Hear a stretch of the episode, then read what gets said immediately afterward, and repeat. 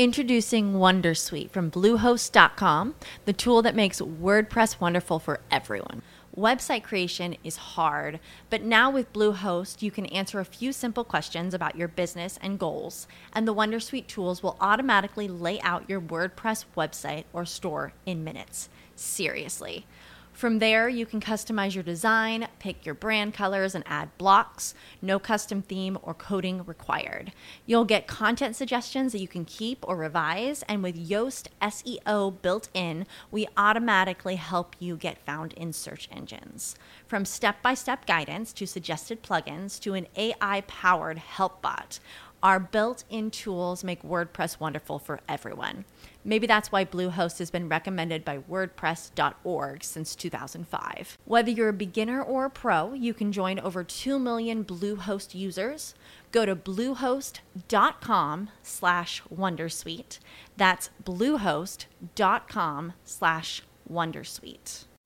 Hoy os traigo un caso práctico, el ejemplo de uno de mis clientes. Tal vez tú estés en una situación similar y estos consejos te puedan ayudar. O puede que tú le dieses otros consejos diferentes.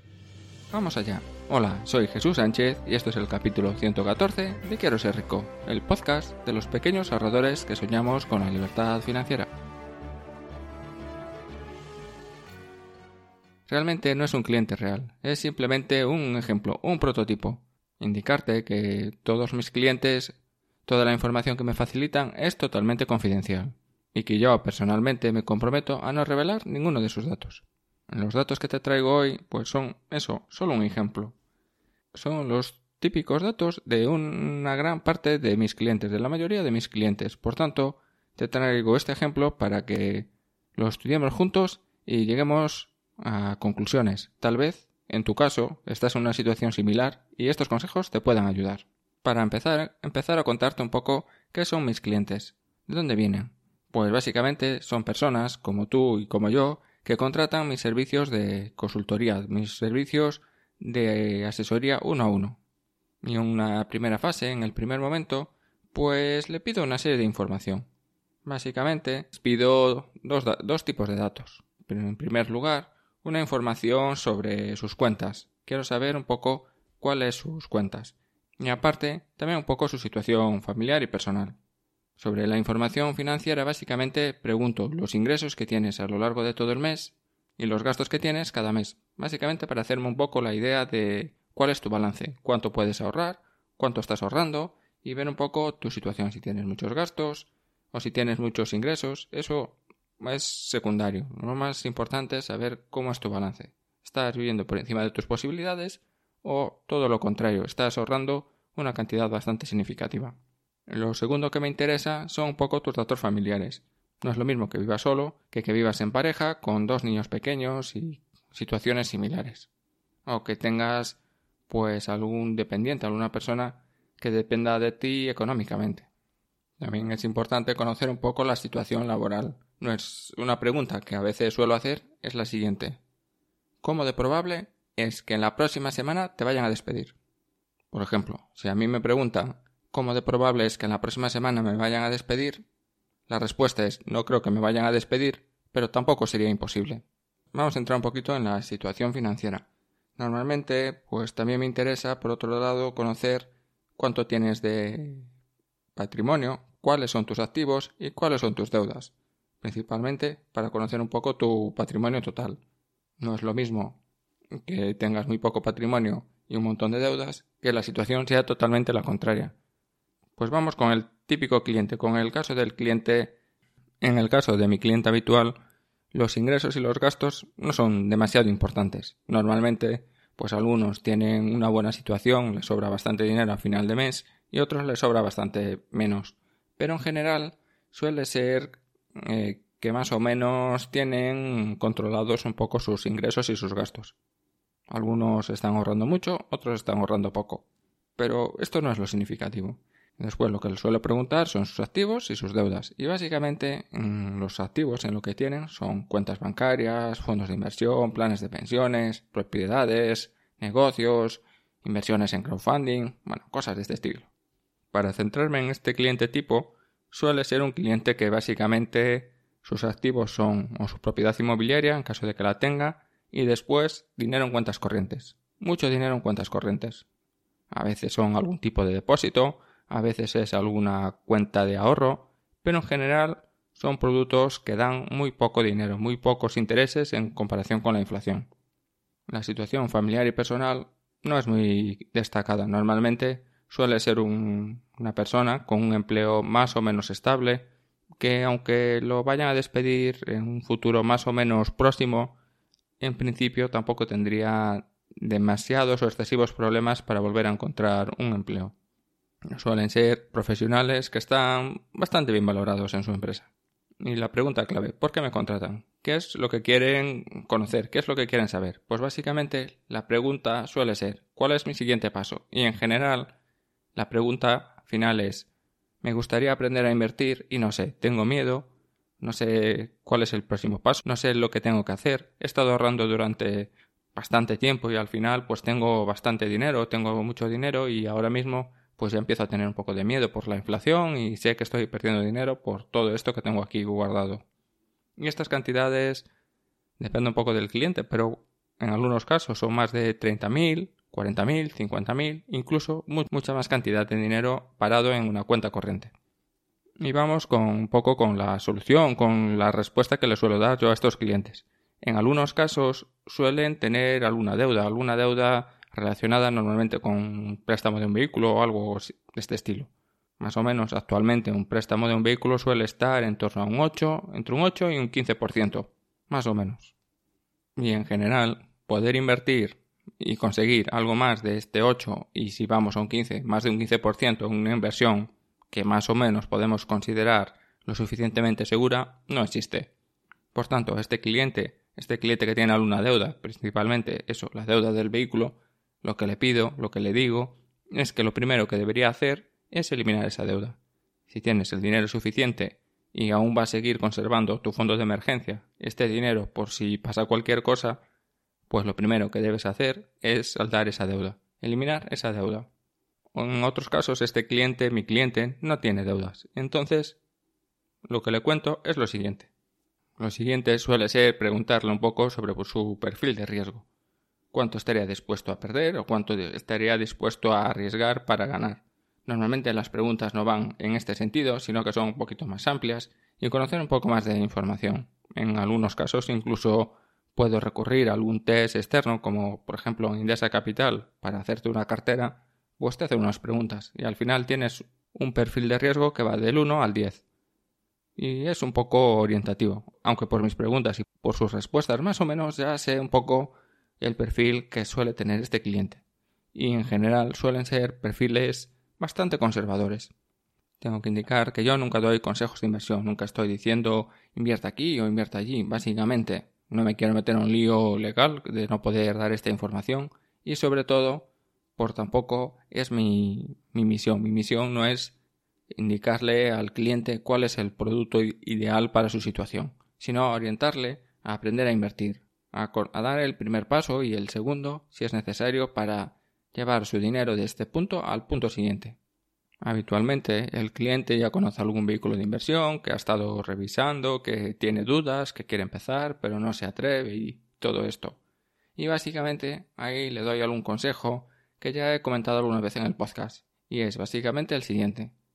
Coge una pequeña cantidad de tu dinero, normalmente en torno a lo que estás ahorrando cada mes, en algunos casos un poco más, depende un poco también de la cantidad de dinero que tenga en el banco, pues coge esa cantidad de dinero y, el, y al mes siguiente o este mismo mes coge e inviértelo.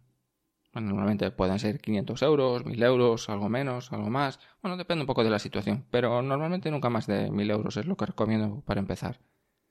Coge esa cantidad de dinero e inviértela en ese producto. Da igual que estés más seguro o menos inseguro es dinero que vas a utilizar no para invertir, sino para aprender, para perder un poco el miedo. Y al mes siguiente, otros mil. Y al tercer mes, otros mil. O la cantidad que tú decidas. Vamos, que hayamos más o menos hablado, pero que al final lo decides tú. Y una vez tengas invertido este mes, el mes siguiente y dentro de tres meses, pues es el momento de valorar, de tomar un poco la decisión. ¿Te gusta invertir ahí? ¿No te gusta? ¿Has sentido miedo? Eh, lo ves arriesgado, no va contigo, lo ves muy complejo. En función de estos resultados es cuando debes decidir qué es el siguiente paso. Me gusta y empiezo a meter más dinero, o no me gusta y pruebo otra cosa y empiezo con otro proyecto diferente. Si te gusta, lo habitual pues es que entonces la cantidad que tienes en tu banco lo dividas en 12 partes y cada mes inviertas una de esas partes. Y esto también depende un poco de la estrategia, porque a veces quieren empezar a invertir en algo un poco más arriesgado, tipo crowdlending. Entonces, bueno, mi recomendación también es diversificar, no metas todo en lo mismo y vete probando cosas diferentes. Este mes, estos tres meses puedes probar con esto, empieza un poco otros tres meses más y después puedes probar con otra cosa diferente. Es un poco ir cogiéndole un poco, perdiendo un poco el miedo a invertir y a partir de ahí pues dar el siguiente paso. Básicamente, esto es un poco lo que le diseño o lo que empezamos a hablar en la fase del, del plan de las inversiones.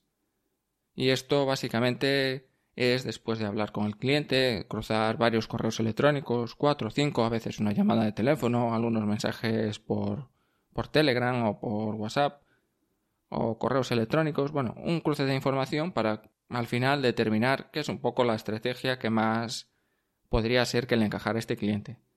Después el cliente me comenta todas sus dudas, qué es un poco lo que le asusta, por qué no se atreve a invertir, eh, algunas dudas más que pueda tener sobre esta inversión, si es segura, cómo lo hace, cómo no lo hace.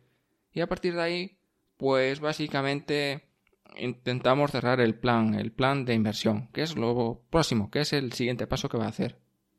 Al final, la idea es que después de esta sesión, de esta sesión inicial, pues el cliente empiece a dar el siguiente paso, el siguiente paso hacia la libertad financiera. Y tras establecer este plan y más o menos resolver todas las dudas, pues dejamos pasar un tiempo, unas semanas, incluso un par de meses, y después el cliente lo desea o quiere, me puede preguntar todo lo que quiera, y yo también por mi parte, pasados esos unas varias semanas, en torno a uno, dos, dos, tres meses, me vuelvo a poner en contacto con el cliente y le pregunto a ver qué tal, cómo va el plan, si lo está cumpliendo, si no, si hay alguna duda, en si le puedo ayudar en algo más. Y a partir de ahí, bueno, más o menos, pues depende un poco del cliente. Alguno se extiende un poco más la relación en el tiempo y otros, pues la fase de consultoría, de ayuda, termina ahí. Y básicamente esto es un poco el, el servicio que estoy ofreciendo de forma más personalizada. Hoy tengo las notas del programa en una hoja en papel, tengo una letra terrible y la verdad creo que ya lo he comentado todo lo que tenía para hoy, pero no sé si me he dejado alguna cosa por el camino. Una cosa más. La semana pasada me olvidé un poco de felicitaros un poco las Navidades. Así que hoy, un poco pasado de fecha, feliz Navidad. Y sobre todo, que ahora sí que llego a tiempo, pues feliz 2020. Y como estamos en Navidad y como esta semana ha sido la semana de mi cumple, que he cumplido 38, bueno, pues el precio de mis sesiones personales son 60 euros y voy a mantener el precio este de 60 euros hasta, hasta pasado el día de Reyes, más o menos a partir del 6 o el 7 de enero, no sé, un día de esos, pues le subiré el precio. Y las sesiones de 60 pasarán a 90 euros y en estos 90 euros pues incluye todo lo que te he comentado los primeros correos para conocer un poco la situación, eh, analizar un poco cuáles son las posibles alternativas, intentar entre ambos determinar un plan de acción, cuáles son las mejores acciones para dar el siguiente paso y por último, pues hacer alguna sesión más de seguimiento. Si estás interesado, ya sabes, me puedes contactar y me puedes contratar. Y un poco los consejos que suelo dar, pues ya te los he comentado. Por ejemplo, este caso del cliente de los 50.000 euros, lo habitual es que primero eliminar las deudas y después diseñar un plan para empezar a invertir. Normalmente suele ser en algún fondo de inversión o algún vehículo de este estilo. En otros casos suele ser algo más arriesgado, como empezar a invertir en Mintos o alguna plataforma de crowdlending, cuando ya tienen alguna cartera ya más enfocada hacia la renta variable y, algo más indexado o incluso algún fondo más, más de gestión activa. ¿Y tú, en tu opinión, qué le comentarías a este cliente? ¿Qué crees que es lo que debería hacer? ¿Cuál es el siguiente paso? Y esto es todo por hoy. Si tienes alguna duda o alguna sugerencia, te puedes poner en contacto conmigo en hola Un saludo y hasta la semana que viene. Y feliz Navidad. Y feliz 2020. As humans, we're naturally driven by the search for better. But when it comes to hiring, the best way to search for a candidate isn't to search at all. Don't search, match with Indeed. When I was looking to hire someone, it was so slow and overwhelming. I wish I had used Indeed. If you need to hire, you need Indeed. Indeed is your matching and hiring platform with over 350 million global monthly visitors, according to Indeed data, and a matching engine that helps you find quality candidates fast. Ditch the busy work. Use Indeed for scheduling, screening, and messaging so you can connect with candidates faster. And Indeed doesn't just help you hire faster. 93% of employers agree Indeed delivers the highest quality matches compared to other job sites, according to a recent Indeed survey. And listeners of this show will get a $75 sponsored job credit to get your jobs more visibility at Indeed.com slash podcast. That's Indeed.com slash podcast. Terms and conditions apply.